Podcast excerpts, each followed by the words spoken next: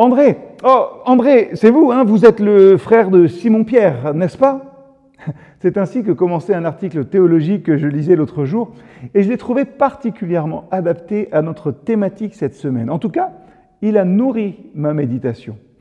Je ne sais pas si ça vous arrive souvent, mais moi, ça m'est arrivé pas mal avec un papa pasteur. Vous savez, ces moments où vous vous présentez, bonjour, Jérémy Chamard.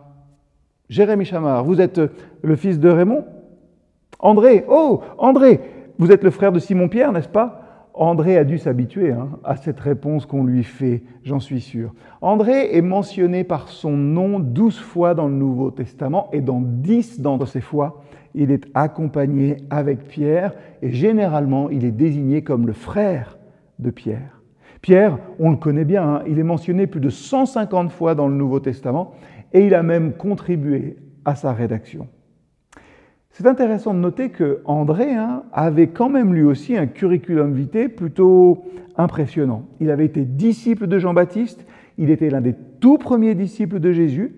En fait, c'est même André qui est allé chercher son propre frère Simon et l'a amené à Jésus. Pourtant, il est clair que dès le départ, Jésus avait des plans différents pour André et pour Simon.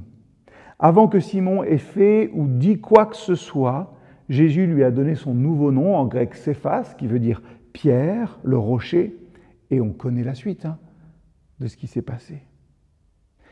Mais André était également hein, l'ouvrage de Dieu.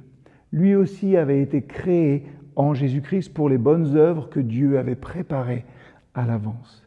C'est juste que Jésus n'a pas choisi de donner à André, à ses œuvres, la même valeur que celle qu'il a donnée à Pierre. Et donc, André a servi, c'est vrai, on peut le dire un peu, dans l'ombre de son frère. Mais André avait appris de Jean-Baptiste qu'une personne ne peut recevoir ne serait-ce qu'une seule chose si elle ne lui est pas donnée du ciel. Jean avait vu que Jésus hein, euh, grandissait et que lui perdait en notoriété. C'est pour ça qu'il a dit, il faut qu'il croisse et que moi, je diminue. Et c'est le cri de tout vrai disciple. Tout cela ne concerne pas du tout notre notoriété. Il ne s'agit que de la notoriété de Jésus. C'est lui que nous voulons faire connaître. Comme les disciples, on peut avoir tendance à perdre de vue cela assez facilement. Quand Dieu donne à un disciple cinq talents, à un autre deux et à un autre un talent, il a ses raisons. Et très probablement, ils sont différentes, ces raisons, de ce que nous pensons, mais Jésus sait ce qu'il fait. Nous pouvons lui faire confiance. Alors, faites comme André. Ce serviteur de l'ombre était fidèle, obéissant, réactif, digne de confiance, volontaire et courageux. En un mot, il était consacré. Et la tradition chrétienne dit qu'il a continué à prêcher l'Évangile, à implanter des églises jusqu'à ce qu'il meure sur une croix, lui aussi en 60 après Jésus-Christ.